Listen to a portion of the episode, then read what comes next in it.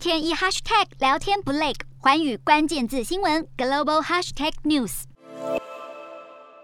上海疫情大爆发，严格又凌乱的防疫措施让民怨四起。对此，上海市政府秘书长马春雷坦言，对 Omicron 的认识不足。上海本土疫情三月开始迅速升温，为了应对疫情，当地官方三十号深夜宣布，采取全域静态管理、全面筛检、疫调排查、全民清洁消毒等综合防控措施，盼望尽早实现社会面清零。也启动了蔬菜应急、线上线下商店结合，努力解决民众买菜难难的问题。上海封城除了对当地居民的生活造成严重影响，台积电董事长刘德英更是警告，中国封城会对个人电脑、智慧手机和电视等消费性电子的半导体购买需求造成影响。不过，车用、高速运算和物联网需求依然强劲。